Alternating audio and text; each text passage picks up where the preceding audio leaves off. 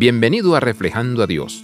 Hace unos días ayudé a instalar una puerta para un amigo.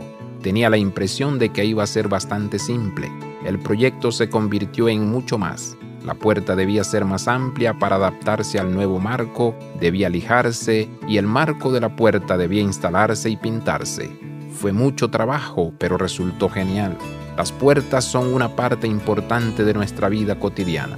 Por lo general, si se llama a la puerta, alguien dentro la abrirá.